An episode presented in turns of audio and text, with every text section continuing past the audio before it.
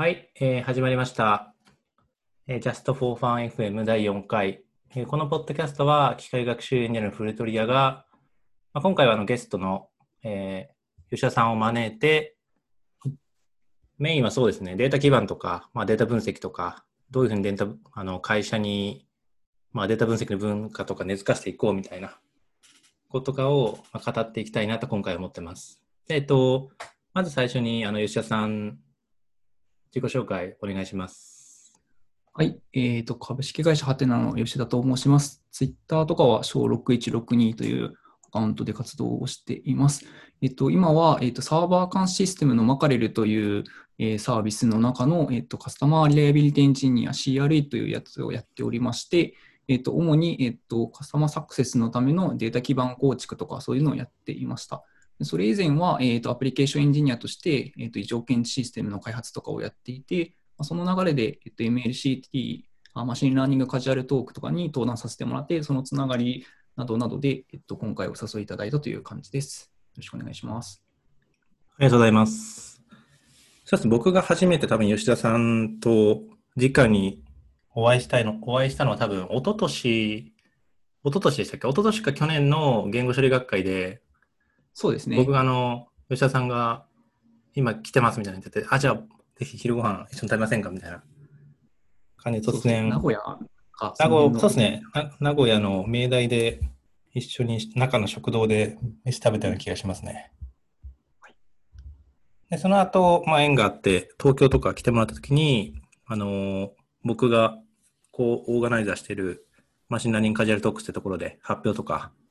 パネルディスカッションとかしてもらって、すごいありがたいなっていう感じですね。で最近、えっと、あれですよね、あの、半年ぐらい前から CRE に所属しているってことで、で、結構、あの、面白いブログ記事とか、あの、ツイッターとかでちょこちょこ観測してて、でそういうところを深掘りしていきたいなと今回は、えー、と思ってます。お願いします。じゃあ、えっと、僕のターンで、遊戯王みたいになっちゃったんですけど、えっと、一つ目が、えっと、壊れにくいデータ基盤を構築するために、巻かれるチームで実践していることっていうやつが、まあ、僕結構これ個人的にめちゃくちゃ感銘を受けまして、あありがとうございます。まあ僕が感銘を受けたポイントとしては、まあなんかみんな結構こう、当たり前のようにデータ分析とかやっていって、まあデータはあって当たり前だし、クオリティも担保されてて当たり前みたいな前提でやってる方とか多いと思うんですけど、まあその裏でやっぱり、まあどうやってこう、ビッグクエリのエクスポートやってるかとか、まあそもそもちゃんとこう、どうやって担保してるかみたいな、とこがちゃんとこう網羅的に書かれてて、地道にやってるのがすごいいいなと思いました。そうですね。なんかこれも、その、最初からこうしようと思ってやっていたというよりかは、そのデータ基盤にいろいろデータを取り込んでいっている最中に、このデータ、その、なんていうんですかね、このカラム1位であるはずのものが全然1位じゃないじゃんとか、なんかそういうのを発見していって、これを毎回一人でチェックしているのはもうやってられないなと思って、まあ、なんですかね、壊れた状態になったら、その素早く気づけるとか、壊れた状態になっても早く戻せるみたいなところを、えーっとまあ、いくつか試していって、それをブログに書いていったという感じですね。なるほど、なるほど。僕もこの前ちょっと、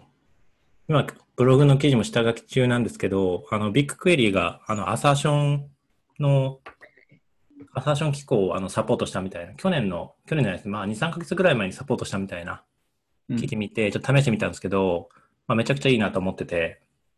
でもこのデータの、まあ、壊れない基盤っていうのもいろいろ定義があると思うんですけど、はい。例えば僕、普段その機械学習パイプラインとか組んでるときとかに、まあ、今までこのどうやってデータ壊れてないかって確認するときは、まあ、最初、その、あれですよね、ビッグクエリとかのパッケージとかでこうデータ持ってきて、で、パンダズ上でこう統計値とか見てとか、はいはいい。ろいろやってたりはしたんですけど、まあ、本来だったら、まあ、なんかこのクソデカデータとか出てくることがまあ当たり前なんで、まあ、ビッグクエリ上で終わらせたいよねっていうのが、まあ、僕の個人的な考えで、でビッグクエリ上でまあアサーション機構がサポートされてるのもすごいありがたいなと思いましたね。そうですね。まあ、なんか、マネージドサービスの中でそういうのやってくれるのはありがたいなっていう感じで。でも難しいですね。なんか、その全部のカラムをこれをやっているわけにもいかなかったりするから、まあ、そのよく使われるところから厚くテストとかをしていくみたいな感じなのかなというところですかね。うんうん本当はその壊れた時に分かるみたいなやつ以外に、えーっと、どこだったかな。なんか聞いたのやつがあったと思うんですけど、あの、テスト、SQL に対してもテストを書こうみたいな話があると思うんですけど、まあ、両側面にやっていくのが本当はいいんだろうなという気がしつつ、まだその SQL のテストの方は、まだそこまでできてないかなという感じですね。うちの方に関しては。まあ、でもそこら辺のテストもあれですよね。その正直、なんですかね、前提となるテーブル設計とか、データベース設計とか、まあ、ログの設計とかがかなり洗練されてないと、うん。まあ、思わぬ値とか入ってきたりとかするんじゃないのかなと思っていて、まあ、はい。難しいよなって話なんですけど、例えばあすみません、えっと、僕が前同僚とかと議論してたのが、例えば初めてビッグクエリのこうテーブル見に行くじゃないですか。はい。で、特定の、まあ、カラムが、まあ、0と1、パッと見こうプレビューとかでしかないと。うん。次何やるかっていうと、まあ、とりあえずこう、マックスを見ると。はい。多分0と1だけで終わってるわけがないと、まあ、自分で疑心暗鬼になって、これは例えばその、トゥルーとフォルスの代わりで01が使われてるのか、まあ、なんか実は01、100みたいな、こう、はいはい。そういう飛ばすような値が使われてるのかをまず見ちゃうみたいな話とかをしてましたね。性別、男性、女性、不明みたいな代わりで使われてるとかあったりそうですね。。で後から100入れて優先度めっちゃ高くしてしたいからこうやってたとか。うんうん。うんうん確かに確かに。なんかそういう意味では、その、なんて言うんでしょうね、そのテストというか、そういうのにも、アサートとかでもそうかもしれないですけど、そのデータに対するテストと、その SQL のロジックに対するテストとかがあるのかなと思っていて、で、なんか僕がブログで書いてた方は、そのデ入力のデータがそもそも間違ってないかみたいなところとかが結構メインかなっていうところでやってるって感じですね。そのデータマートとか、えーとデーデータウェアハウスとかの SQL とか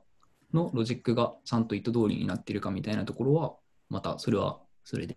担保していくみたいな、なんかその2つの側面ちゃんとテストできてるか確認していくとよりいいのかなと思いながらやってますね。うんうんうん僕はあの結構テーブルのこのデスクリプションうんうん。とかこういうの書いてくれてるのがすごいありがたいなって思ったりとか、まあ、あと使われてないテーブルとかビューは定期的に掃除していくみたいなはいはい。っていうのもあの結構僕が今所属してるあのメルカリって会社でもなんか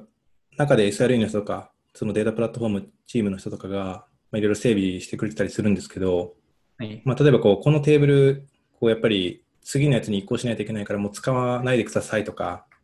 はいはい。かなり丁寧なコミュニケーションして例えば半年ぐらいかけてこうあれこのテーブル参照してる人まだいますよみたいなとかうん。このサービスアカウント誰ですかみたいなとこやってこうだんだんだんだん移行していくみたいなうんうん。こととかやってるの見てたりして、まあ、やっぱり結構継続的にこうデータレイクとして使っていってで組織がこうちゃんとそれに順応してこう動いていくっていうのはめちゃくちゃ難しいことなんだなと思いましたね。 Terraform とかでちゃんと管理してないと例えば GUI ポチポチポチでやってサービスアカウント発行するのは便利だけど、まあ、なんか野良サービスアカウントみたいなのがたくさん発生しててはいはい。でこう全然移行できないみたいなとかあれ止まったぞみたいなとか権限やたら強いのがいたりして困るみたいなのもありますもんね。サービスアカウントとか。そうですね。うんうんうん、でこの吉田さんが書かれた記事で結構似たような記事があの Spotify はいはい。の記事でもあって、これタイトルがあの How We、えー Improve Data Discovery for Data Scientists at Spotify っていうやつで、これ今年の、えっと、2020年の2月に公開されてたやつなんですけど、まあこれ、正直本家の Google のビッグクエリがこの機能提供してくれないかなと思うレベルで便利そうだ、ったわかります。なんかその、くなんていうんですか、えーテーブルとかカラムとかのその参照された回数とかそういうのも取れてそうだったりするんですけど、まあなんか自分がやってるやつとかはそのオーディットログとかそのクエリのログとかを見ながらどれくらい参照されてるかをそのメタデータにペチペチと付与していってって感じなんですけど、まあ、その付近ぶっちゃけそのマネージトの中でやってくれよっていう気もするんで、こういうのビッグクエリだったり、データカタログに組み込みでほしいですね。いや、そうですよね。まあ、さっきあの雑談でも軽く話したんですけど、でもまあ、結構優先順位的に多分ビッグクエリのロードマップとかって、こう単純に多分そのお客様に対して、多分非線形的にみんなデータ貯めてくると思うんですよね、もう。うん。で、この前見たやつで結構えげつないなって思ったのは、えっと、セブンイレブンさんが、まあ、Google の GCP と組んで、で、こう全店舗、多分に全国の日本か世界か忘れてたんですけど、あのポスデータをこう、あわりでこう同期してるみたいな。はいはい。やつ見たんですけど、普通にあれ、エクサスケールとか、そのレベルでいくらしいんですよね。うん、データの量が。そういう規模の、まあなんか、データウェアハウスの記事とか見てると、まあこういうちょっとした便利系ってやつよりかは、本質的にまあ、クエリのスキャニングどれだけスケーラビリティかませるかみたいなとか、うん、どれだけ並列性上げていくかみたいな、に多分フォーカスしてた方が、まあ、最近まあ多分 AWS とか、例えばスノーフレークとかいろいろ、そのマネージドのデータウェアハウスがたくさんあると思うんですけど、データレックとか、そこに多分勝つきっかけになってるのが、そういう、なんですかね、開発方針なのかなって思ったりしましたね。うん。まあ、かっこいいですしね。かっこいいですよ。いいですよね。でもこの機能、まあ、すごいいいなと思うのが、例えばその、マイクロサービス開発とかの文脈とかで言うと、例えば、あの、今だと結構、社内でも移行していってるんですよね、モノリスからマイクロサービス開発に。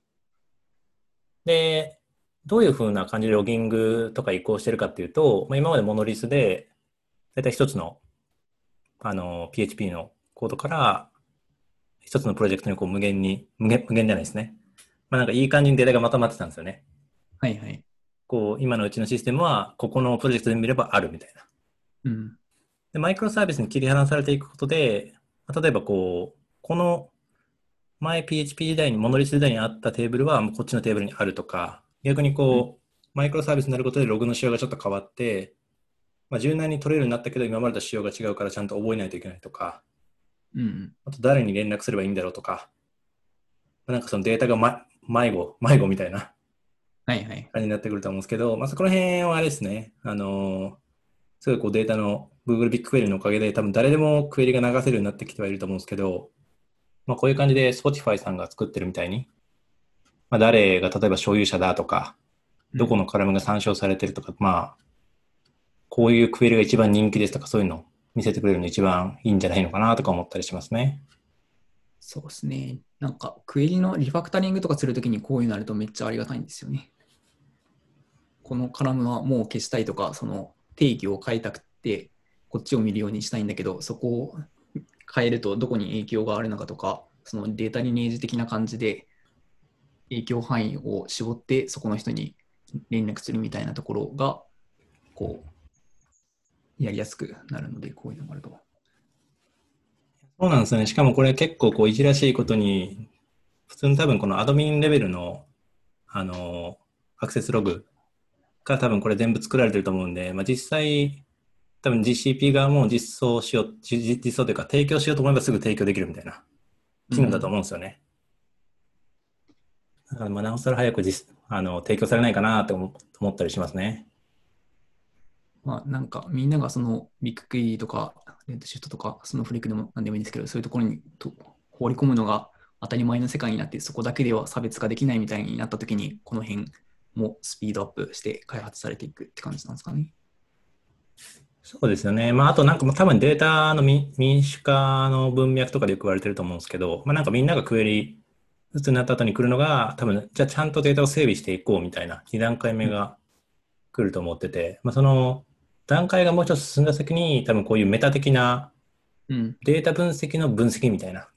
はいはい。のが結構面白いんじゃないのかなと思ったりしましたね。あの、うちのアナリティクスチームのドルの人とかも結構こう、そういうメタ的な分析とかしていきたいよねみたいな、とか雑談がたり話してて、なんかデータ分析を分析するみたいな。うん。例えば社内でこうクエリどれぐらい発行されてるかこうちゃんと見るとか、あとはそうですね。で、えっと、ショーノートの方にも走ってあるんですけど、この前の GCP の、えっ、と、オンエアで公開されてた、まあ、なんかロードマップでビッグクエリ UI のこう冊子みたいな機能があって、僕これすごいいいなと思ったんですけど、こうタブの保管機能とか、まあ、マルチタブとか、クエリの保管みたいな。うん。これもさっきの機能と一緒で、まあなんかあれですよね。こう、本質的な機能ではないけど、多分使い手側からしたら、みんなめっちゃ便利みたいな感じですよね。そうですね。まあもう B 級ないと生きていけなくなってきてるから、どんどん便利になってほしいな。いや僕もそうですね。多分正直ビッグクエリが社内になかったら多分もうお役目ごめんだと思いますね、正直。僕もなんか今そのチームのデータ基盤一人で、まあ、1年とか半年とかそれくらいでガッと作ってみたいな感じなんですけど、まあ、B 級なかったら普通にこのスピード感だと無理だなみたいなのがあったから、うんうん Google 様々って感じはありますね。あれなんですかね、もうそのデータ基盤の整備とか始めた、始める前からもうそもそもビッグクエリの導入自体はされてたんですか？あ、いや、してなかったですね。やろうってなって、じゃあ、その AWS 内にやるのか、GCP 内にやるのかみたいなところを検討して、結果、ビッグクエリを使うようにみたいな感じですね。いや素晴らしい決断ですね。まあ、GCP の回し物とかじゃないですけど、僕は本当にビッグクエリっていうプロダクトがめちゃくちゃ好きなんで。はいはい。うんうんうんなんかまあ、あの、社内とかの導入とかだと、まあ、ヨタ話的に結構人間社会だなと思ったのが、こう、グループ会社とかで、こう全部じゃあビッグクエリにまとめたいみたいな、うん。こうデータ、まあ、データベースとかのデータのログでまとめたいなみたいな話してても、まあ、なんか結構こう、上長とかが、こう、首をすぐ縦に振ってないから、こうそういう話題が出た時に、実はもうこっそり上げてて、実はもうやってるんですみたいな感じのコミュニケーションして、で、こうビッグクエリ使えるようになったみたいな話とか、昔聞いたことありましたね。社内政治じゃないけど、なんか社内コミュニケーションみたいな。そうですね、実はもう殿すでにわらじは温めておりますみたいな、うん。歴史みたいな感じですね。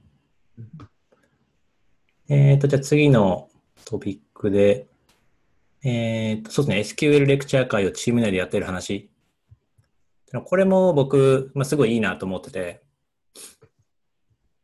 結構その、僕個人的にこの記事でまあすごいいいなと思ったのが、多分レクチャーするときとかは、あの、自社のデータというか、興味が持てるデータをちゃんと使ってもらうみたいな。例えばあの、何でしたっけ ?SQL 図みたいなオンラインサービスが確かはいはいあって、なんかこう、公開データセットとかこう、使ってまるみたいなとかあると思うんですけど、僕も正直まあ、あの、勉強にはなると思うんですけど、全然まあ、意味じゃないですね。まあ面白くねえな、みたいな。はい。わかります。生きたデータじゃないんで。うん。で、その点やっぱり、その実務で前提にしたデータを使うことで、まあ、例えば実益とか、そういうのをこう分かってもらえるというのはすごいいいなと思いますね。そうですね。やっぱ、その、ディレクターの人からこうこういう分析したよねみたいな話とかが実際にその営業事務の方とかにその相談に来たりするので、まあ、そういうところをじゃあ実際に SQL で書いてみようってなると、あじゃあこれ仕事に使えそうだなみたいな感じでモチベーションを持っていただいて、先週とかで20回くらいもうやってるのかな。もうそのいろんなジョインのやつとか、えっ、と、ウィンドウ関数であれこれみたいな、大体その分析系で必要になってくる SQL とかは、えっ、と、マスターしてもらって、そのセールスチームに必要なデータセットとか、その辺のところとかもかなり理解深めてもらったので、なんかやってよかったなという感じでしたね。いやこれぞ本当のデータの民主化ですよね。う んあとなんかその、なんていうんですかね、そのテクニックとしてのその SQL を覚えてもらうみたいなところも、まあもちろん良かったんですけど、まあその、そのこの営業事務の方、その普段 Salesforce の整備とかをいろいろやられていたりするんですけど、まあ、そのさっき、えー、とその壊れにくいデータ基盤みたいな話があったと思うんですけど、まあその Salesforce 側にそのいろいろせ、なんていうんですかね、一貫性だったり整合性がないデータが入っていると、その SQL 書くときにも、あれってなることが多かったりするんで、まあ、そういうのをベースに、その Salesforce のデータもきれいにしていって、みたいな感じで、そのデータをその管理する側と、その分析する側のその両方でそのいいサイクルを回していこうみたいなところの足がかりにできたのが、この活動の一番良かった点かなと個人的には思っているって感じですね。あれですね、あの全員のデータリテラシーが、まあ、上がってみんなハッピーみたいな感じですかね。そうですね。なんかデータ整備する側ばっかり頑張っても結局そのデータ生成する側がそのちゃんとしてくれ、ちゃんとしてくれないとって言い方あれですけれども、そのキリがないっていう感じになると思うんで、ちゃんとその生成元のところからやっていくみたいなのがやっぱ一番遠回りかもしれないけど王道だなっていう感じがしますね。そうですね、すごい大事ですよね。そそもそもまあ根源、根治治療やっていこうみたいな話だと思うんですけど、ここで、こう僕はあのビッグクエイをまああくまで使う側であって提供する側じゃないんで、いろんなオプションとか知らないんですけど、スキャン量の上限とかってデフォルトでこう設定できたりするんですね。このブログの記事で書いてるんですけど。なんか1スケールでマックスどれくらいとか、1日でどれくらいとか、そういう設定ができたりするんで、一応その世の中でいうところのその B 級警察みたいな人たちはそういうところをやっていたりうんうんうんうん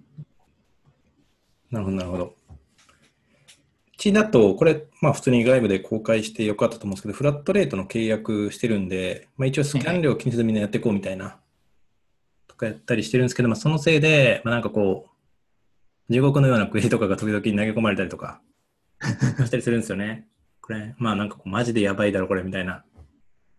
そなんですかね、この、身のある集計計算とかっていいんですけど、マジでこう、うんカウント〇〇みたいな、ってだけでこう、全スキャンみたいなとか、はいはい。やったりされてて、うおーみたいな。ビッグクエリーはそのいいところでもあり悪いところでもあるけど、そういうクエリでもさばいてしまうから、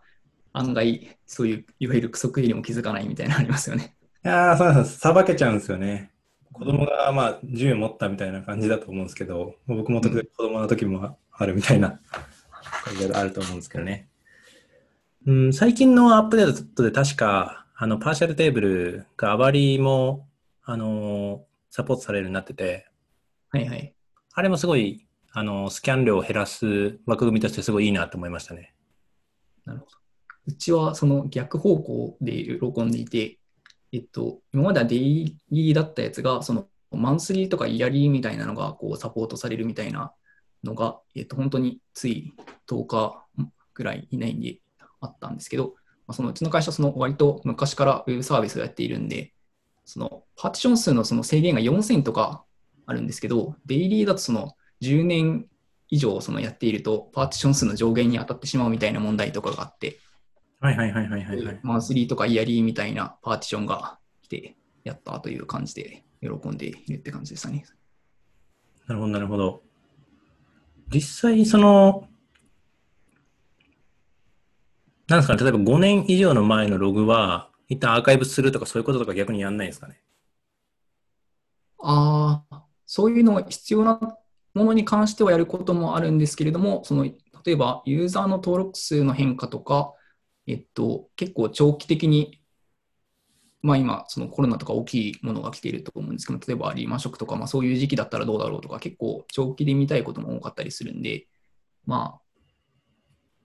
めちゃくちゃその、なんですか、量が多いところは、えー、と古いものをアーカイブしていくみたいなのがあるんですけど、そうでないものは結構長期間見たいっていう欲求もあるなという感じですね。そうですね。まあ、あと基本、課金形態が確かスキャン量に準ずるものだと思うんで、うんまあ、たくさん置いといてもまあ問題がないっていうのもすごいいいことですよね。その思想スト。ージは結構安いですしね。えーと次のトピックが、あ、これも僕がすごい感銘を受けたデータ分析をもとに F&Q サイトを継続的に改善するっていう。はいこれ僕もうめちゃくちゃ感動したんですよ。まあなん感動した経緯としては、僕もあの、実は3年ぐらい前から、吉田さんと同じ名前の CRE っていう部署にはまあ所属していまして、で、まあそのメルカリ内のその CRE のタスクとかちょこちょこやってて、今、去年、まあ1年半ぐらい特定の商品監視系のサービス開発とかやってて、で最近だとまた、あの、まだあの、公式に言えるような機能ではないんですけど、自然言語処理を使ったようなプロジェクトを今ガンガンやってて、今あの、AB テストで実験中なんですけど、でその機能が結構こういう感じで、あれなんですよね、このヘルプセンターとか、うんまあ、お客様がこう、どうやってこうつまずかないで、うん。自分たちのサービスをこう使ってくれるかみたいな。っていうやつで、まあ、こういう、まあ、地に足ついたデータ分析ってやっぱりめちゃくちゃいいよなと思ってて、うん。なんでかっていうと、結構こう、例えばデータ分析って大体こう、2種類あると思ってて、仮説持ってデータ分析するタイプと、はいはい。まあ、例えばまあ、すごいざっくりとした仮説では、例えばまあ、お客様が困っているだろう、だから F1Q サイトのデータ見てみようみたいな。でその後まあ EDA とかして、探索的データ分析でこう、ボトルネック見るみたいなってのがあると思うんですけど、まあ、トップダウンか、あの、ボトムアップかみたいなタイプだと思うんですけど、でこういう、まあなんかこう、タイプ、データ分析をもとに F1Q サイトを継続的に改善するみたいな方向性のやつとかって、まあ地道にやれば絶対まあ、宝が出てくるというか、うん。外れがないあのデータ分析のタスクだと思うんですよね。カバレッジを上げることが基本正義的なタスクですよね。そうですね。あと結構こう金脈的に、これ結構面白いなと思うのは、例えばまあ、こういう検索後ゼロヒットとかのやつとか見ていこうとか、まあいろいろあったりはすると思うんですけど、まあなんかこういうのを継続的に見て改善していこうって、まあすごいみんな大事なことだと思う、とは思ってはいると思うんですけど、実践できてるところってまあ少ないんじゃないのかなと思っていて。はいはい。うんうんまあ、特にその、うん一つのそのお客様からすると、例えばまあ、マカレルさんとかの SARS とかで、こうこれこういうふうにやってこう、うまくいかなかったけど、ヘルプセンター見たでも検索ゼロ件ヒットってまあ結構こう、例えばお金を払って使っているお客様からしたら結構体験悪いと思うんですよね。はいはい。メルカリも同じくでまあ、こう、こういうことを困ったみたいな感じで検索しても、あ、全然解決できないじゃんみたいな。うんすごいきついなみたいな。そうですね。なんかそういう意味だと、まあ、うちの場合は、そのきっかけがあって、えっと、いつだ、6月にその FAQ サイトをその全デスクに移行するっていうイベントがあって、そこからその FAQ のエントリーを徐々に増やしていこうっていうのがあったんですけど、どういうところからその増やしていくのが、その、こまあ、手間と工数的なあれでいくと、どこが一番見合うかみたいなところで、じゃあ、えーお問い合わせ、問い合わせじゃないや、えーっと、FAQ サイトで、えー質問されているんだけど、ないところからカバーしていくのがやっぱりいいよねっていうところで、まあ、こういうところをやろうという感じのところをやっているっていうところですね。まあ、これは完全にその僕がゼロから思いついたっていうよりかは、ショーノートにも、えーと貼ってるんですけど、えーと、WebDB プレスのところで、分かりやすい FAQ の書き方みたいな、その、なんていうんですか、えー特集がありまして、えっと、この中でその FAQ サイトの中の KPI どういうものを世の中設定していますかみたいな話があって、その時に、えっとまあ、こういう指標を取っているとかっていうのがあって、まあ、それを参考に、えっと実際に実装してみたっていう感じですね。実際すごい直感的に、この顧客が困っていることを解決するような解決方法に基づいてすごいいいなって思いましたね。うん。そうですね。あとは、まあ、そのサポートの、そのテクニカルサポートをやっている同僚が結構その件数もどんどん増えてきたりしているんで、そもそも質問が、えっ、と、テクニカルサポートにしないでも解決する、その形が理想的だよねみたいなところ、やっぱりあるんで、こういうところを強化していきたいなっていうところですね。そうですよね。なんか知り合いとかのやっぱカスタマーエンジニアとかやってる人とか聞くと、やっぱりドキュメントとかまず充足させておかないと、まあなんか自己解決もできないから、まあ、全て問い合わせにつながってパンクして全然スケールしないみたいなうん。話が聞いたりするんで、やっぱエンタープライズとかそういうのを提供するサービス側とかだと、まあかなりドキュメント充実させておかないと結構みんな困りそうなのかなと思ったりしましたね。そうですね。あとまあ基本的なこの検索システムの改善の方向性と一緒ですよね。ゼロヒットを例えばこう消していこうとか、はいはい逆。にどういうクエリがこう需要あるのかみたいなとか。そうですね、なんか SEO だと、SEO とはまたちょっとちそのサイト内検索だから方向性は違うかもしれないんですけど、なんかエンタープライズ、さ社内検索システムとかやってるところはもしかしたらこういう方向性と近いのかもしれないですね。SEO も結構深いですよね。例えばまあ第三者のブログの方が、まあ、なんかオフィシャルよりこう買ってしまう現象とか、はいはい。まあ、そことかは結構こう、まあ、そもそもアンアンオフィシャルの情報なんで、できたら同じコンテンツを持ってる場合はオフィシャルの方が勝ちたいよねみたいなとか、うん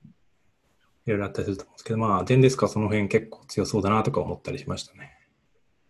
そうですね。結構、さすが専門の SARS やなっていう感じで充実してそうですね。じゃあ次が、そうですね、吉田さんのターンですね、小ノートで言うと。はい。えっと、2つほど貼らせてもらって、でですね、えっと、メルカリさんの分析環境の整備の取り組みの話で、えっと、そうですね、ビッグクエリのクエリの実行ユーザーが月700人いるみたいな話とかで結構びっくり、あの発表を受けてびっくりしたりしたところがあったんですけれども、まあ、そういうところまでいくと、そのデータ基盤のその、なんていうんですか、そのライフサイクル的にそのもう運用フェーズみたいな感じだと思うんですけど、なんかそ、まあ僕えーと僕の会社とかはまだそこの手前、一歩か1.5歩くらい手前かなと思っていて、まあ、そういう700人とかすごい普及するために、えっと、社内でこういうことがあったから、その700人くらいに使われるようにこう広がったみたいなところとか、なんかそういうのがあったのあったのかな、どうなのかなみたいなところをちょっとお聞きしてみたいなと思っておりました。普及期ですよね。まあ、この発表、あの、ひださん、ひださんというか、永井さんって方なんですけど、僕あの、スラックネームひださんなんで、ひださんって呼んでるんですけど、はいはい。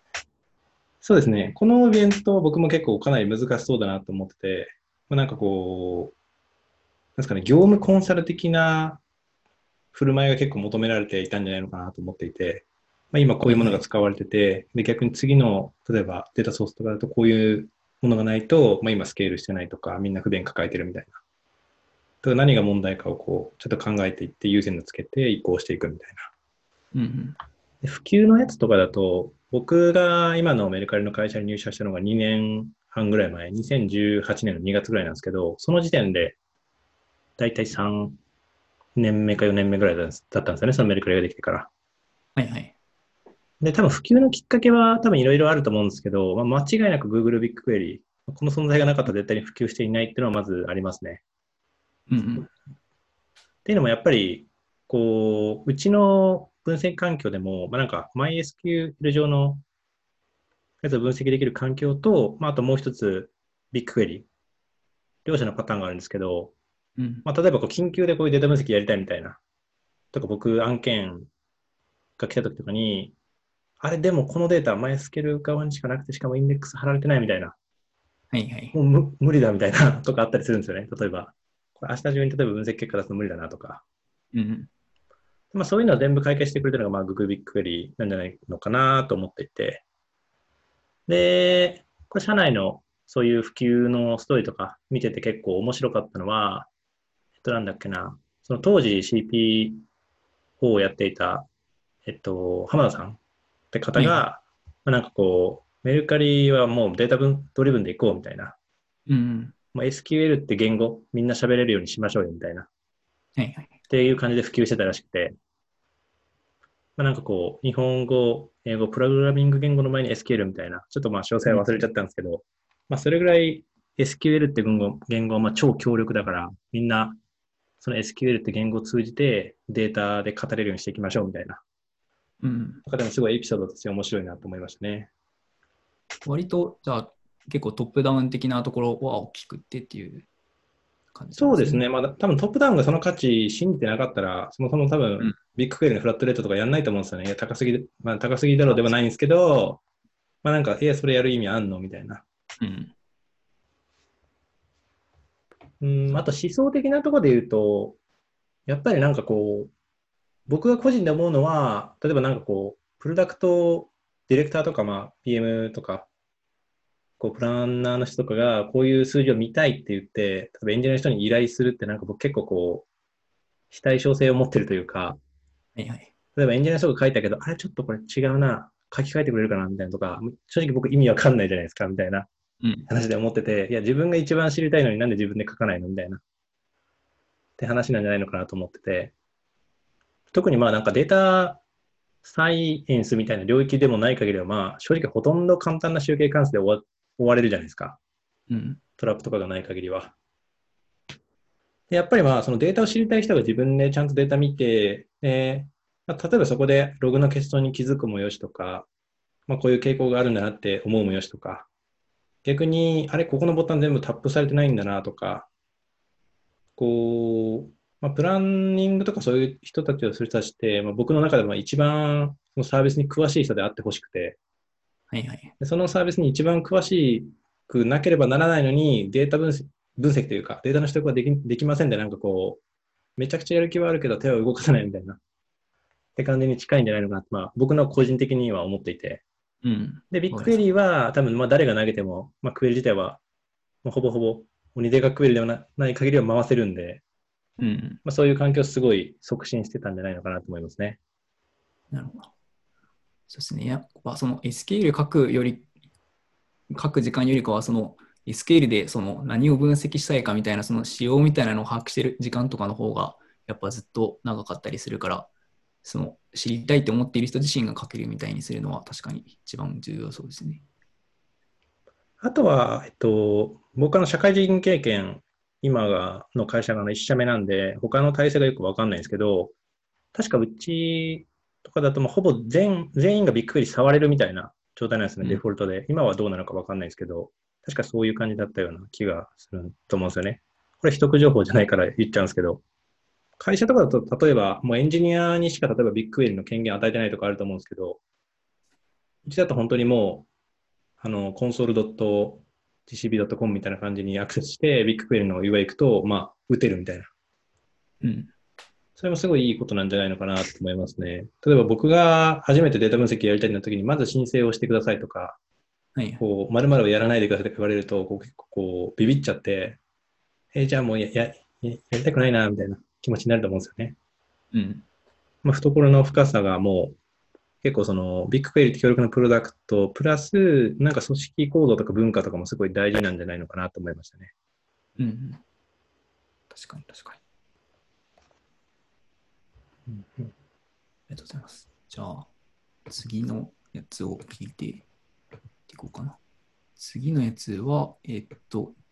5月の MLCT で、ゆずたささんが、えー発表された資料で、データマネジメントなき ML は破綻するっていうタイトルのやつだったんですけど、えっと、そうですね、なんかデータマネジメント知識ガイドっていう本があって、でその中で、まあ、えーデータアーキテクチャとか、データモデリングとデザインとか、メタデータ管理とか、データバランスとか、まあ、11項目くらいいろいろあったりするんですけど、その自社の、えーとその利用者側のその視点からでいいんですけど、うちの会社結構この辺よくできてて使い勝手がいいなとか、なんか、ここの領域はこれから充実していくんだろうなみたいなところがあったら聞きたいなという感じです。そうですね。えーっと、まあ、例えば、こう、結構うちって、またスタートアップで急激に成長してきたみたいなところがあると思うんで、なんかこう、速度優先みたいな時とかあったと思うんで、はい例えばドキュメントとコンテンツ管理とかは、例えばこのテーブルってそもそもなんだっけとかは、うんあの、初期とかはあったりしてて、今だと、そういうのが充実してきたりして、誰でも触れるようになったとか、うん。あとデータのセキュリティとかもそうですね。あの、いろいろ、これすごいむ難しいですよね。まあ何もこ、この点に関しては何も僕は言及はしないんですけど、すべての会社が多分、ぶち当たるんじゃないですかね。利便性と、こう、制約をどう設けるかみたいな。うんうん。で、まあ、11領域、まあ、僕がまあ、使い手、ビッグクエリーの単なる使い手側からすると、まあ、データアーキテクチャは結構使い、これは正直、あれですね、データベース設計とこのロギング設計、これは結構洗練されてるかつ、まあ、なんか使い勝手は結構いいのかなと思いましたね。でもまあ、時々ソースコード見ないと、例えばこう、え、こういう仕様だったんだみたいな時とかあったりするんで、はいはい。そこら辺の細かい仕様とかは、ドキュメントとかにこれからまとまっていくと嬉しいんじゃないのかなと思いましたね。なるほど、なるほど。っていうのは、例えば、その、まあ、例えば論理削除してるのか、物理削除してるのかとか、うん物理削除してるのに、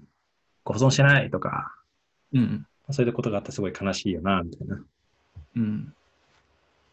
でもなんかまあそういうの結構難しいなって思うのが、まあこれあの、多分どこの会社でも起きてると思うんですけど、例えばはい、あの、物理削除されたらすごい困るけど、でも、なんですかね、このアプリケーション実装してる側からすると、まあその困るは多分、物理削除をする、こう、利便性に比べると弱いみたいな。だから削除させてもらいますね、みたいなとこあったりすると思うんですよね。はいはい。いや、まあ、そもそも最初からログテーブル残しておいてほしいなという話ではあると思うんですけど、うん。でもやっぱりまあ、いろんな事情とかがあって、その時のベストを選択して実装してるわけなんで、まあ、徐々に徐々にやっぱ改善していくのことがすごい重要なんじゃないのかなと思いますね。マスターデータ管理とかって、これデータカタログとかそういう話なんですかね、これ。えっと、これは、その、どこがマスターデータになっているかとか、そういう系の話だった気がするな。ああ、なるほど。お化けみたいな参照とかになっていないかとかって感じですかね。そううん品質管理はすごい難しそうだなって思いましたね。これ、この時の発表というか、僕自身が、こう、ゆずたさんとワイワイしながら、これやっぱデータ、ちゃんとしたものないと機械学習なんてできるわけないですよね、みたいな。それ世の中に広めてくださいって言ってこれ作ってくれたんですけど。うん。うんうんこれもその、えっと、SRE がやっているみたいな、その、SLI、SLO というかサービスレベルを決めましょうみたいな話だと思うんですけど、なんか、まだ自社の中でも結構、こう、ふわっとしているっていう感じなので、まあ、徐々にクリティカルなところに使われるようになったら、この辺もプロダクトオーナーとかと話しつつ、ちゃんと合意を取っていくようにして、それベースに品質どれくらいにするかとかを決めていかないといけないんだろうなというところで、まだあんまりちゃんとはできていないかなっていうところですね、うちも。うんうんうんうんうんなんかうちの会社の文化ですごいいいなと思ったのは、まあ後からショーノートに貼っておくんですけど、えっと、小泉さんっていう、あの、人がまあトップに、あの、いるんですけど、その人のまあ発言がすごい良かったなと思うのが、まあコーポレート側の合宿とかで言ってたのが、まあ、なんかまあ、あまり自分たちをこう神格化しないで、例えば、〇〇さんがやったから、これはそのもう正解なんだみたいな。っていうのは、まあ、全然そんなことは存在しなくて、例えば、あの、慎太郎さんが、うちの会社の C、あの、メルカリのソリチャの慎太郎さんがやったから、もうこれは絶対的な決まりなんだとか、こう小泉さんがやったから、これはもう正解なんだみたいなってのもやめてほしくて、みたいな。こう前例主義的に考えるんじゃなくて、やっぱりこう、スタートアップである以上、その時その時にまあベストな選択をしてきたけど、まあ、今振り返ってみると、例えば、ほころびが出てるものとか、こう改善したものがいいよねみたいなで状態がこう出てくると。その時にまあ先人の人たちにまあリスペクトをかけつつも、まあ、改善、物おじせずに改善していこうっていう、まあ、文化を守っていきたいみたいな。って話されてて、すごい僕は、ああ、やっぱいい会社だな、みたいなと思いましたね。確かに。でも、そういうのを進めやすくするのも、ある意味、そのデータ分析みたいなところはありますよね。そうですね。というか、事実をベースにみたい例えば、まあ、ログ欠損してたら事実さえなくなってるとか、いろいろあったりしますからね。うんうんうん。な。確かになんかその、難しいですよね。その状態変化みたいなやつとかも、その履歴テーブルみたいなところに全部が全部まとまってるっていいけど、その全部のやつに対して、その、なんだ、履歴テーブルみたいなのをちゃんと実装していけるかっていうと、必ずしもそうではなかったりするから。いや、すごい難しいですよね。あの、うちはやっぱりすごい恵まれてるなと思うのは、もう専任のそのデータプラットフォームチームと、あとデータマネジメントチームの2チームがそのメルペイと、あの、メルカリ両方うん。にいて、まあ、その2チームが、まあ、こういうデータの足回りとかいろいろ揃えてくれてたりするんですけど、まあ、プラットフォームチームとかは、まあ、どうやってこうロギングしていくかとか、こうどうやってこう ETL するかみたいな、とかに責任を持ってやってくれてたりしていて、データのマネジメントチームは逆にこう、このデータのガバナンス周りとか、品質管理とか、そういうのをこうちゃんとこう、なんですかね、結構こう、そもそもデータ分析とかをかなりやってきたというか、まあ、データについてかなりリテラシーが高くないと、まあ、今何が問題なのか結構こう言い当てづらいじゃないですか。うん。現状こういう問題がこう起きてて、例えばすぐ破綻してるんですとか、でこういうデータがこうビッグクエリ上ないから、こう頑張ってローカル CSV でまるまるやっててとか、そういうのをまあちゃんとこう、なんですかね、優先度つけつつ、多分このデータを管理するための11領域。うん。とかをまあバランスよくサポートしてっていっているのが、あの、データマネジメントチームとかデータプラットフォームチームとか、まああとは SRE の方とか、僕はもう本当に完全に使用者側なんで、本当に尊敬しかないですね。いやー。なんか自分でやってみるけど、改めて広いなと日々思って、データセキュリティとデータガバナンスとかちょっとかぶかぶってないとか、個人的には思ったりしちゃうんですけどね。まあ、結構かぶってるというか、相互依存だったりとかしてるところもあるかなっていうのはありますね。まあでもすごいまとまってますよね。まあ、僕元の本ではなくて、ゆずたつさんのこの薄い本しかは読んでないんですけど、結構まあ例えばデータセキュリティのとことか、あのー個人的には難しいところだなと思ってて、はいはい。例えばまあ、その、漏洩してはいけないデータとか、例えばどこで扱うべきなんだとか、で、例えばその MySQL とかにしか置かないみたいな感じにしたとしても、結局まあ、ログが大きくなってくると全然、こう、データ触りたいってなっても、まあ、インデックス貼られてないし、使えないみたいなとかあったりするじゃないですか。うん。ありますね。で、最近とかだと多分まあ、1、2年後とかにはもっと充実してくるかなと思うんですけど、あの、でビッグクエリのカラムリストリクションフィーチャーみたいなのが、最近だとベータだと思うんですけど、まあ、特定の例えばサービスアカウントとか、ユーザーしかこのカラムにアクセスすることを禁ずるみたいな。はいはい。カラムのアクセス制限機能とか、そういうのは結構データセキュリティに役立つんじゃないのかなと思いましたね。確かに確かに。あの、そうですね。あ、すみません、続けてください。情報を入れるときに、あの、個人情報をマスクするみたいな DLP なのとか、そういうのを入れていったりとか、なんかやることはいろいろあるなという感じだけど、基本的にセキュリティのあれだから、その安全側に倒しつつみたいな感じで、ますね。マスターデータ管理とか、うん。まあ、あと結構やっぱ大事だなと思うのは、さっきのデータの民主化の話とかに通じると思うんですけど、まあ、やっぱり分析をしたことがない人とかだと、例えばどういうログがなかったら困るだろう、まうあ、とん。か、便利だよねとか、まあ、そもそもいいとか悪いとかじゃなくて議論できないと思うんですよね。はいはい。まあ、論点がないみたいな。和食一回も食べたことない人は、まあ、和食のこと語れないよねみたいな状態だと思うんですけど、はいはい。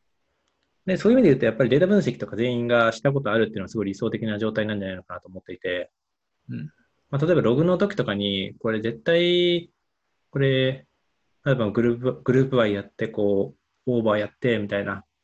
こう30ぐらいそれやんないと、そもそも絶対これ取れないでしょ、みたいな、とかで辛いやつを、例えばたった1からも足すだけで全部解決できるとかあるじゃないですか。うん。僕が最近触ってたデータのログとかでも、えっと、プロダクトマネージャーの人が元データ分析とかやってた人でガリガリに BI として。はいはい。で、これ、例えば、あの、状態の変遷、前のタグステータスから次のステータスはこれですみたいな。こう、ビフォーステータス、アフターステータスみたいなカラムを付け足しておいてくれたんですよね、ログに。もうそれあるだけで、例えばまあ、こう、状態遷移とかこうあると思うんですけど、まあうん、例えば状態1になってる前が何だったのがすごい重要な時あるじゃないですか。うん。こう0から1になったのか、例えば4から1になったのかとかで、こう全然意味合いが違ってくると。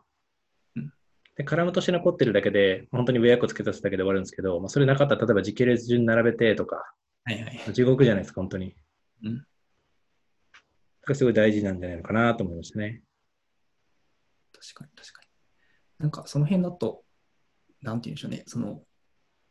SQL を書くとかそういう技術方面というか、そのドメイン知識が、知識の方がめちゃくちゃウェイト的に大きいから、やっぱりそういう、なんて言うんでしょうね、そのデータを分析したい人が SQL もかけて、こういう分析をしたいから、そのドメイン側にこういう工夫をするみたいな、なんかそういうところに持っていけると、やっぱよりデータ基盤も良くなっていくのかなっていう感じですかね。そうですよね。その、まあ、こう、専門性とかスキルとか、こう、なんですかね、広く浅くみたいなのは、まあ、良くないみたいなと言われてると思うんですけど、まあ、やっぱり、こう、データのログとか取れる上だと、えっと、この前、あの、週末さんって人がなんか、アフターデデジタル2みたいな本ですごい、まだ僕本自体読めてないんですけど、すごいいいなって思った本としては、なんかあの、サービス始める前にそのお客様に利用許諾とか求めるじゃないですか。このデータを活用させていただきますとか。うんで、今までの従来とかだと、まあ、ちゃんと保管していることがなんか義務だったと思う思うけど、やっぱりこれからの時代はそもそも活用しないと収集してる、こう、収集してる以上、何かしらのこの利益をお客様に還元する必要があると。うんまあ、だからデータ分析をししていない、つまり、それはまあお客様に対して不義理な状態であると。ああ、みたいな話やってて、まあ、確かにやめてその通りだよな、みたいな。データだけ貯めてても、例えばまあ使ってないんだとしたら、単純にデータもらえますねって言ってるだけだよな、みたいな。うん。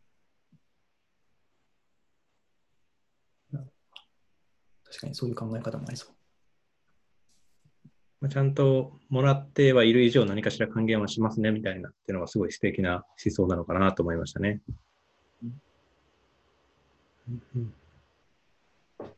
でログ周りで、そうですね、その、僕最近結構感動したのは、例えば、えっと、こう機械学習のモデルとかをステージング環境とかでこうやって予測結果を全部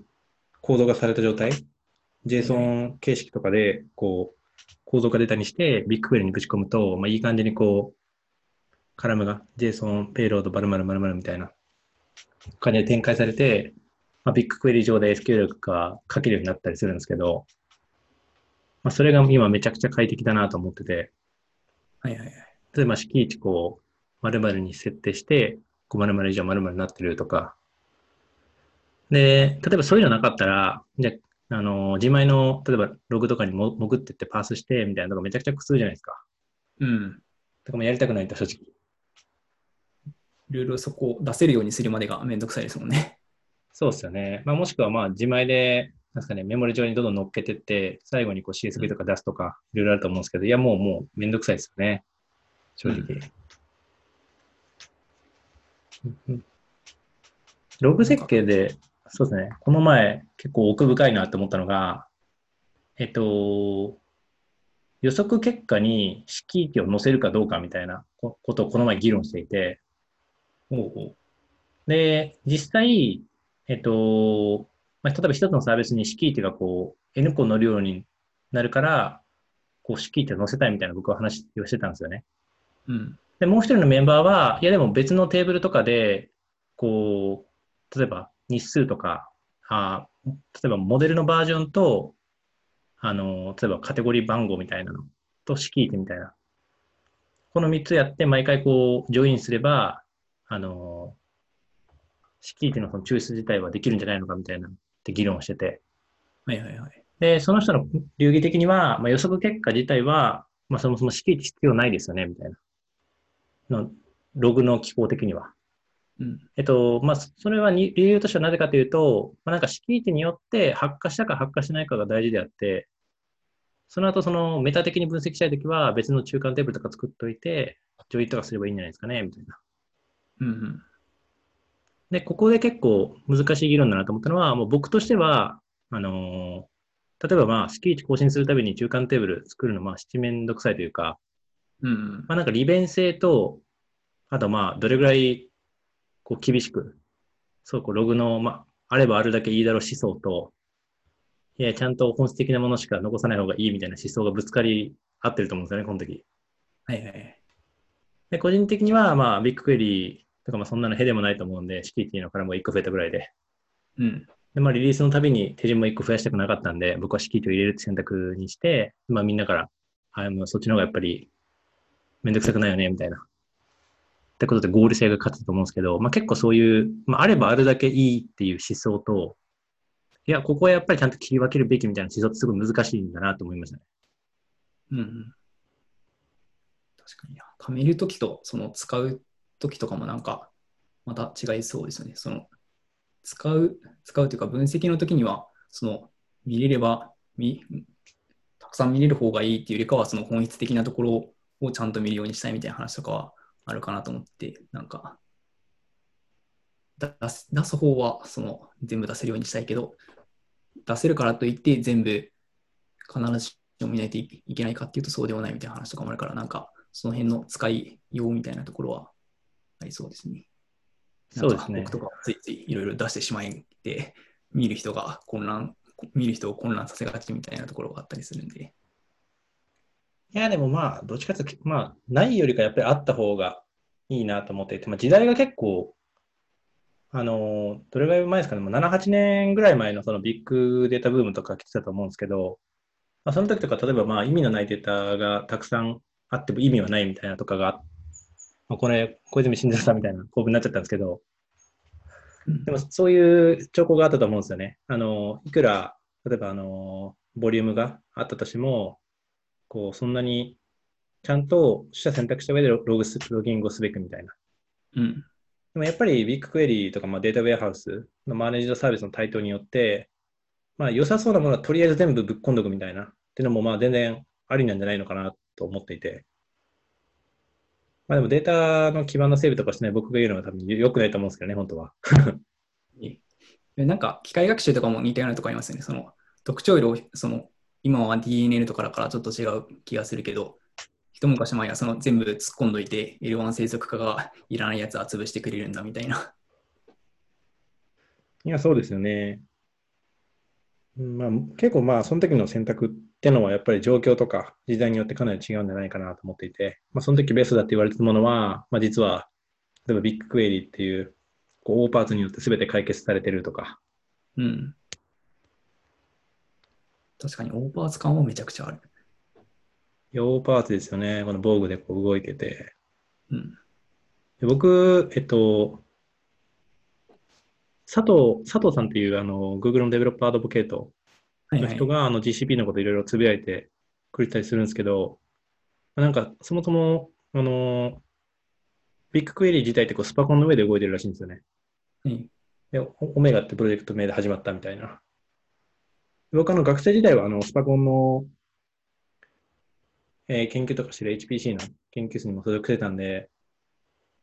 そのスパコン自体には結構思い入れがあるんですけど、でもなんかまあそのビジネス商用、ビジネス活用できてるのがすごいなと思ってて、うん。まあ、単にこうシミュレーションとかでまるまるやっていくとか、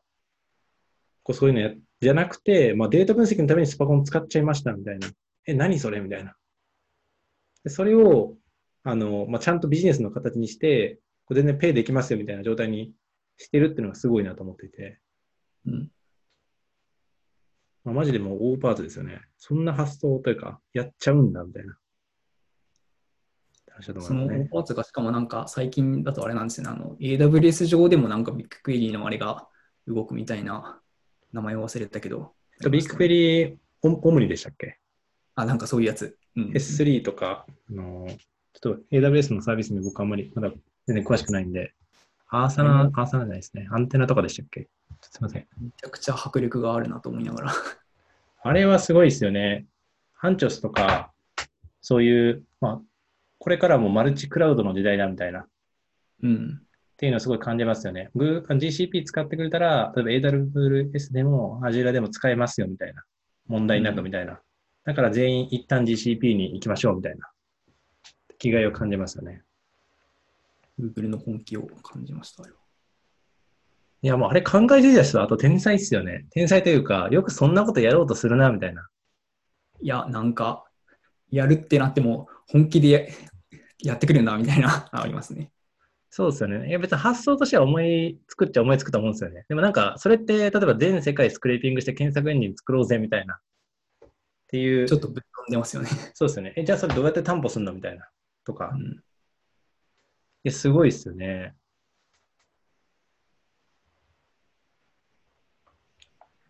マルドはまさにそのあったら便利だけど、まあ、例えばエンジニアの人とかはやりたがらないみたいな部類だと思っていて、中としてはまあ超エキサイティングだと思うんですけど、まあ僕は多分そういう超便利だけど、この開発はしたくないなみたいなプロダクトとかあると思うんですよね。はいはい。僕はあの Google スプレッドシートとかの開発をしたくないなと思っていて、あれもな、めちゃくちゃ大変そいやあれもうまさに、あれもオーパーツっちゃオーパーツですからね。すごいでう。す。うん、また、また違う形のオーパーツですね。Google スプレッドシートとかだと、まあ、ビッグクエリー絡みで言うと、えっと、一半年か1年ぐらい前に、ジェネラルアルファになったのが、そのデータコネクタ機能がジェネラルアルファになっていて、はいはい。で、よくあるのが、まあ、その分析結果とかをスプレッドシートに書き出して、ダッシュボード化するみたいな。とか、まあ、定期的にこう、ガスとかでこう、連携して更新していくみたいなとかあったと思うんですけど、そのデータコネクタのそのすごいいいところって、まあ、GA になったことで、まずこう、定期的な更新がサポートされてると。うん。例えば、まあ、毎日か、まあ、ウィークリーか、マンスリーかでこう、ビッグクエリ走らせて、で、特定のこのシートは最新の状態に保ててるみたいな。で、もう一つ、まあ、それ、そこから、例えばそのスプレッドシートの、こう、機能を使って、こう可視化してダッシュボードを作っていくみたいな。はいはいはい。でもめちゃくちゃお手軽ですよね。そのデータスタジオとか、まあ、他のリダッシュとか、メタバイスとか、そういうの使わなくても、本当にスプレッドシート上だけでも、最初にお手お手軽にダッシュボードができちゃう。うん。いや、なんか、その、すごい便利だなと思いつつ、データ基盤管理者側としては、結構このクエリどっから発行されてるのかわかんないなみたいなのが、の温床になりがちだなと思って、なんか、嬉しいんだけど悩ましいみたいな気持ちで眺めていました、あれは。あれはそうですね。なんか社内でも、あの、別のアナリティクスの人が突っ込み入れたのが、いや、これ絶対1年後に、こう、スキャニング量みんな増加していくぞみたいな。いやー、そうなりがちなんですよね。あれ、機能的に多分、自分の、多分、無制限にサービスアカウント作れるみたいな状態に多分なっているんで、まあなんか、詳細はわかんないんですけど、あれ結構怖いのが、例えばスプレッドシート100個作って、で、全部、例えばこう、デイリー更新とかにしとくじゃないですか。で、ね1年後とかにそれ全部使わなくなってると、まあなんか、例えば100個のスプレッドシートが、こう毎日デイリーでこう更新される。で、でも、でも誰も使ってないみたいなサービスアカウントが100個できてるみたいな。うん。結構辛いですよね。いやー、大変だと思いますね。スプレッドシートとかだと、なんかそのコピーとかも簡単にできちゃうから、微妙にクエリの内容違うとかもありそうだし。データコネクタの、えっと、そういいところは、まず一つが、そのシートのセルの結果が編集できないんですよ。はい、わかります、わかります。あれはちゃんそのちゃんと分かってるなって思いましたね。はい。いやちゃんとやっぱ、それように分かってるな、みたいな。僕はあのもう、編集された後、じゃあどうやって担保してんだろうみたいなとか、毎回編集履歴見んのかとか、それ結構疑問な時とかがあったりするんで。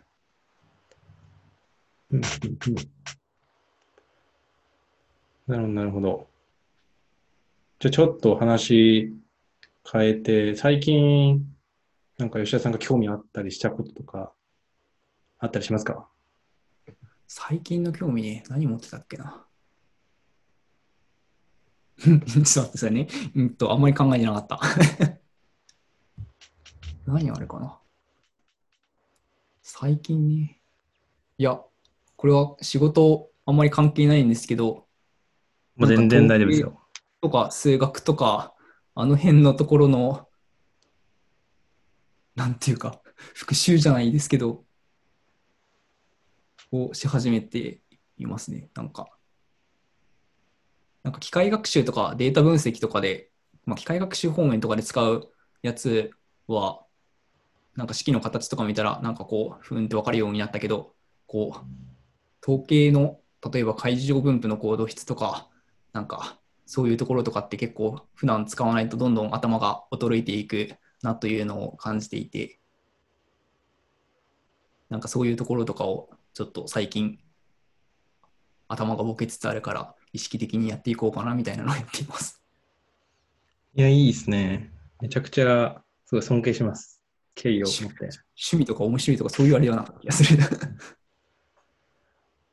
でも、すごいその衰えというか、そのの脳の筋肉みたいなものが衰えてるのを僕もすごい感じますね。学生の頃、例えば、ガリガリ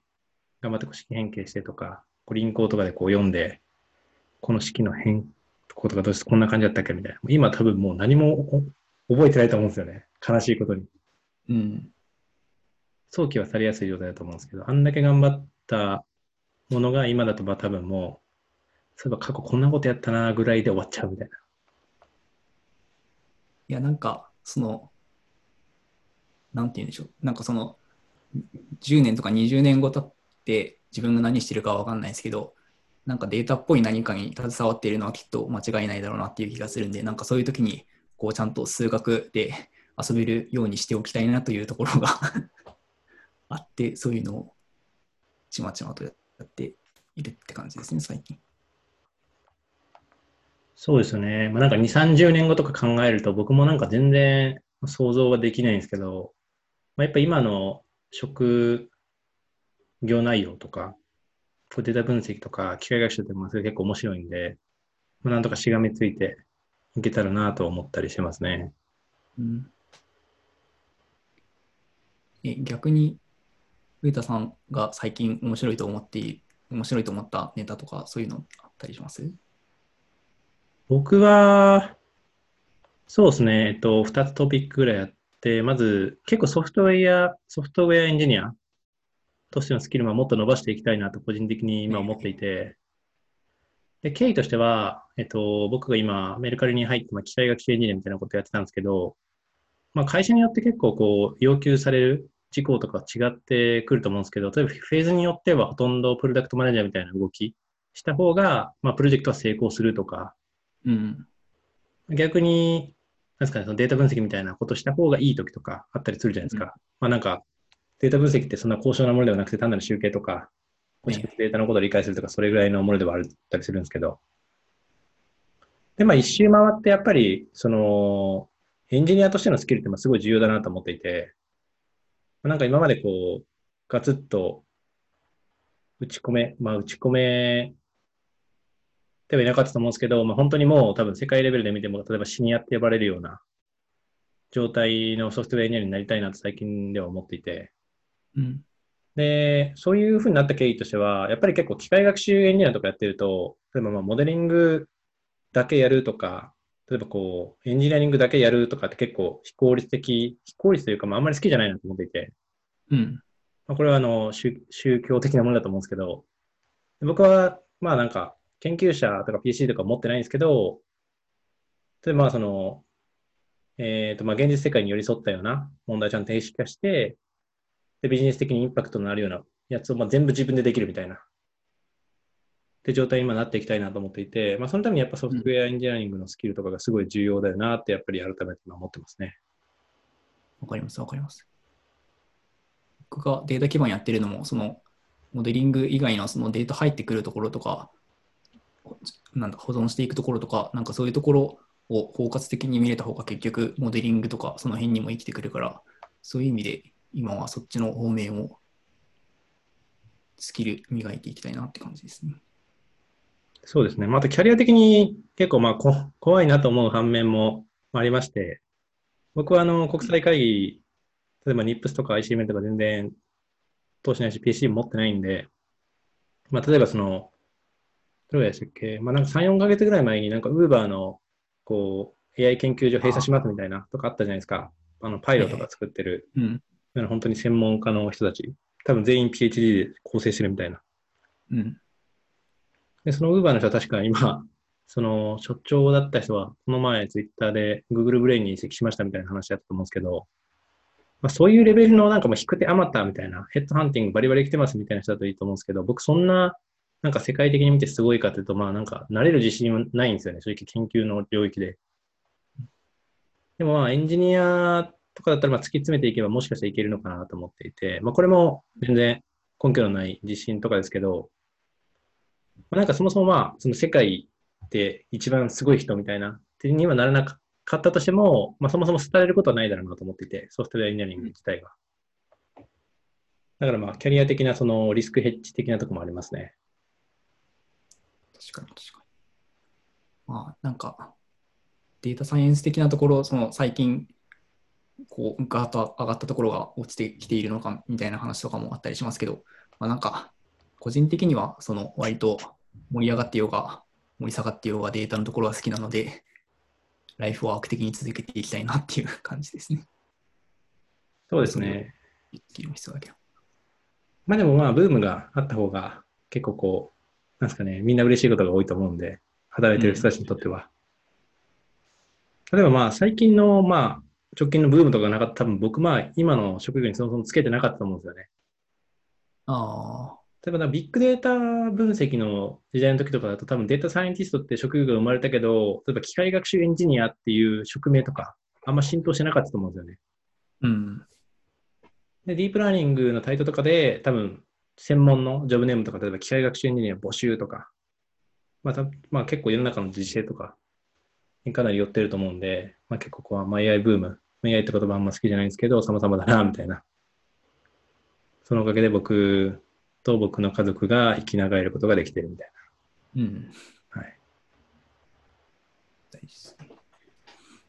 あとは、えっと、最近結構奥深いなって思ってたのが、えーっと、まあなんか今、えっと、まだやってたプロジェクト、この前リリースして、今、AB テスト中みたいな感じなんですけど、えっと、機械学習システムとかで結構難しいのが、モデルの QA、クオリティアシュアランスがすごい難しいんじゃないのかなと思っていて、特にもうやってる領域がその自然言語処理とかなんで、まあ、例えばエッジケース見つけるとか、こういうパターンうまくいってる、うまくいってないとか、をやってたりはするんですけど、まあ、もっと効率的にできないかなっていろいろ悩んでますね。例えばアクティブラーニング、うん。こう試してみたいなとか、まあ、まだほん本当に取っかかりなんで、まあ、これからどうやってやっていこうかなと思うんですけど、えっと、でも現実世界のその機械学習って、まあ、僕が主に多分ほとんどが、もうこれは極論なんですけど、教者理学習が多分一番求められているんじゃないのかなと思っていて、でそのために、まあ、いいデータが必要みたいな前提があると思うんですけど、でそのを実現するために、じゃあどうやってやってるかっていうと、例えばみんな、例えば反教室機学習でデータ少なくても大丈夫だとか、弱教師でもとか、自己教師学習だとかいろいろあると思うんですけど、まあ、その他にも、例えば、えっと、ヒューマンインダループって呼ばれてる文脈とかで、例えばそのアクティブラーニングとかで、こう、ギリギリのとこ集めていきましょう、効率的にとか。吉田さんもあの、Go で例えばアクティブラーニングのパッケージ書かれてたと思うんですけど、はい。まあ、あれもすごいいいよなって思ってますね。はい。なんか、あれですね、その、 semi-supervised みたいなセッティングとかいろいろあるけど、なんか、結局、その、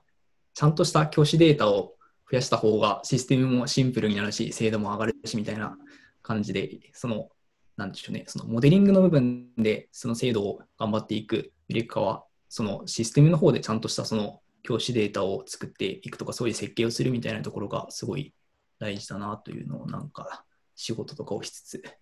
思ったりしてますね。まあ昔はそのモデリングの方をやってた、あれ、自分が言うのもなんですけど。いや僕も実は昔学生の頃にその反教室的なグラフの学習のトピックとかやってたんですけど、まあ、その時はやっぱり結構こうモチベーションとかこういろいろ正当なことを考えてたわけなんですけど、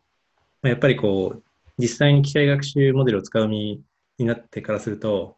単純にデータたくさん集めた方が絶対良くないみたいなうん。っていうのになったりして結構こう、まあ、その時は自分でもこれはやっぱりいい問題設定だよなとか、反響し付きってやっぱりこう重要だよなとか思ったりはしてたんですけど、まあ実際に経験してみないとこう分からないこととかいろいろあるんだなと思ったりしますね。まあなんかその、こういう反響式学習の否定とかではなくて、実際にコスパがいいのはどっちなんだろうとか、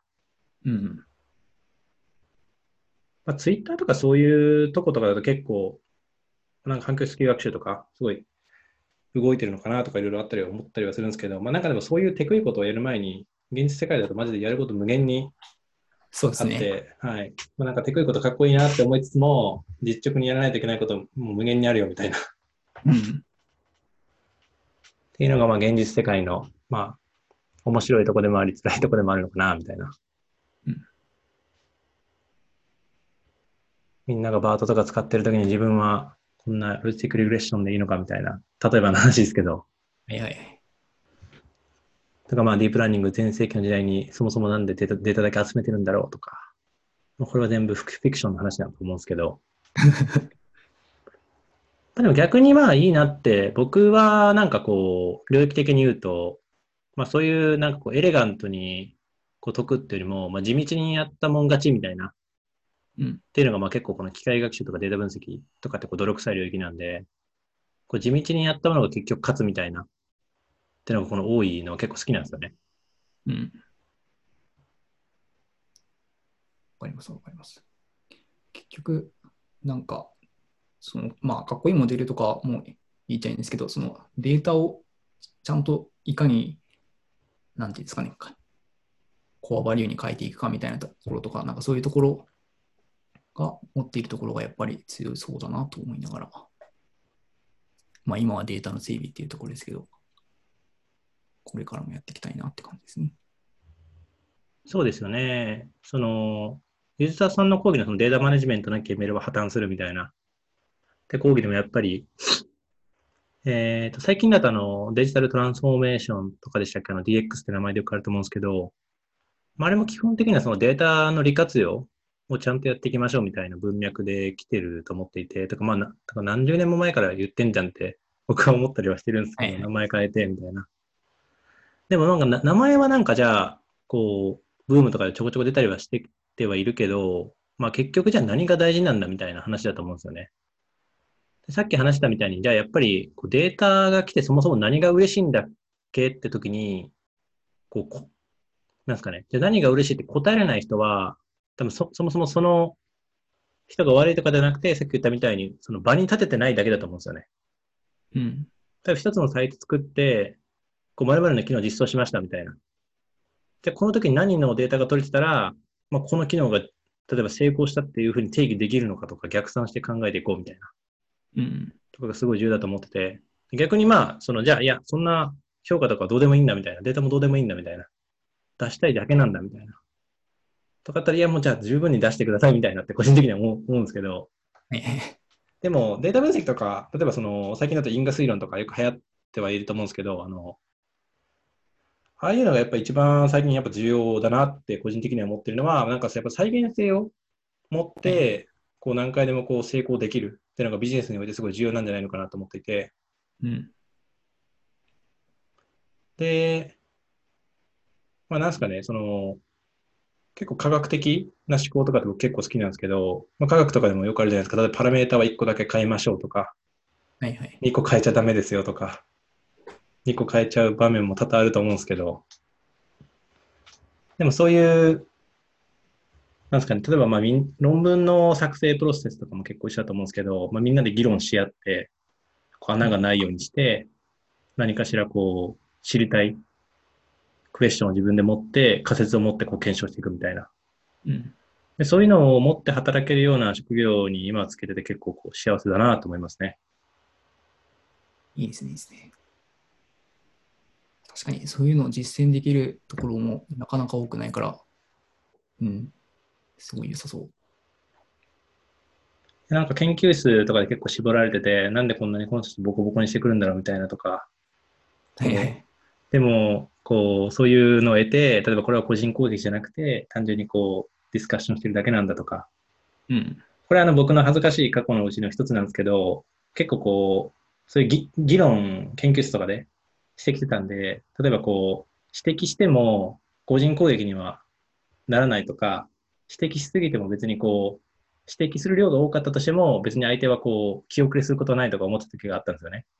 はいはい。まあ、例えば分野がこう違ったり、こう、バックグラウンドが違う人とかだと、例えば僕コメントこう、スライドとかにこう20個ぐらいつけてて、この表記おかしいですとか思いました。で、ちょっとこう、あ、ちょっと、後から聞いた話とかだと、まあその時なんか注意されすぎてちょっとこう、記憶しちゃったみたいな、うん。とか話聞いて、で、あとまあ締め切りとかもあるので、そんなにコメントもらっても直しきれませんとか、はいはい。まあいろいろあったりして、まあなんかこう、その時のやつとしてはやっぱり、あれですね、こう、いくら正しいことかでも、やっぱ相手にちゃんと理解してもらうのとかすごい重要なんだな、みたいな。うん。あと、窃盗時に、あの、これはそんなに重要ではないと思うんですけど、とかってつけてやると、すごい相手が、こう、ライフハック的に受け入れやすくなるみたいな。うん。例えば締め切りも近いんで、直せれたら直すのでいいんですけども、とか。はいはい。とか、まあ、あれですね、GitHub のコードレビューとかで、例えばレビューコメントとか、はいうん。ニニットつけましょうとか、そういうのと一緒だと思うんですけど、あえてこう、心理バリアをこう自分でこう、期待値、これぐらいですみたいなとかっていうところみたいな。確かに。僕も会社に入った時は、めちゃくちゃレビューコメントもらいまくって、結構へこんでいたことがありましたね。うんうんうんうん。まあ、論文とかに赤入れてもらうのとめっちゃ同じな感覚ですよね、多分。そうですね。論文はないんですけど、行動、その、研究職あんまり他の人に見てもらう機会なかったんで、なかなかカルチャーショック的なところありました。まあ、論文で赤もらうのと多分コードで赤もらうのって僕多分論文の赤の方が僕は精神的ダメージがまだ少なかったなと思ってて、あ。なんすかね、多分僕がまだ経験が足りてないだけだと思うんですけど、総合的に見て結構こう、もろに力の差が出るというか、例えばこうこういう表現とか、こういう文体変えてみようとか、データの見せ方がこうみたいな、っていうよりも、このコードの書き方って結構こう、ありありと、ああ、確かにこっちの方がいいなとか、いや、自分はこっちの方がいいと思うんですよね、みたいな場面があんまり多くないんじゃないのかなと思っていて。うん。うんまあでも僕のあれかもしれないですね。その精神的な防御力がまだ低いのかもしれないですね。いいえ。これは個人攻撃ではなくて、コードへのレビューであるみたいな。でも Google 内とかでもなんか、このそういうコードコメントのお作法みたいなとか前が OSS で公開されてたりしてたんですけど、ああ、ありましたね。でもああいうのをなんか公開して、そういうの議論していくって、まあ、前提としてやっぱり結構人間って攻撃的なんじゃないのかなとか思ったりしましたね。とか、結構バイアスかかってこう見ちゃうとか。確かに確かに。まあなんか、その攻撃する意図はなくても、まあなんか、もう場合によっては、例えばその自分の知識を見せたいみたいなこととかは、例えばこうする人とかもいたりするから、なんか攻撃ではないけど、む難しいですよね。うんうんでもあの記事はすごい良かったですね。その、例えばニットとか IMO とか、シュットとかクエスチョンとかそういうのをちゃんとつけていくことで、期待値がこう明確化されて、うん。不用意に気づくこととかがなくなるみたいな。あれいつくらいでしたっけ ?4 月とか3月とかくらいでしたっけ？なんか、新卒の人が入る前くらいの時期に出て、ちょうどいい記事だなと思いながら見てたような記憶があります。そうですよね。で、なんか、社内のその Google のコードツールとかだと完全に匿名化されるような機能もあるみたいですね。その、ええ例えば吉田さんがレビューしたとしても、この頑張りうさぎみたいな名前で出て、頑張りうさぎさんがレビューしていますみたいな。匿名か、マジか。そこまでやるのすごいな。それ確か、Googler の人がなんかこれツールでありますみたいな言ってた気がしますね。ええあの、この Google Docs とかの、例えば右上に出てくる動物みたいな感じで、匿名〇〇さんみたいな。はいはいはい。まあ、結構すごい心理験的に面白いですよね。例えば、例えばですけど、た例えばその CTO の人がコメントしてきてたり、多分結構こう気遅れするじゃないですか。ね例えばテックリードの人が来るのかとか、そこまで行くと論文の査読っぽいところと似てきますね、ダブルブラインドですよね。いや、でもこの指摘してくるってことはこの人かとか、あったりしますよね。うん。ダブルブラインドの意味なくないみたいな。なるほど、なるほど。えーと、じゃあちょっと話がだいぶ長くなっちゃったんですけど、今回の、えっと、ポッドキャスト、何か他に話したいトピックありますかね？はい、僕からは大丈夫そうです。ありがとうございます。じゃあ、えっと、今回は、えっと、主に吉田さん、えー、小61623さんと、まあ、データ分析とか機械学習とか、まあ、そもそもデータ分析の文化とか、どうやって作っていくんだろうってところで話させていただきました。じゃあまた次回お楽しみください。失礼します。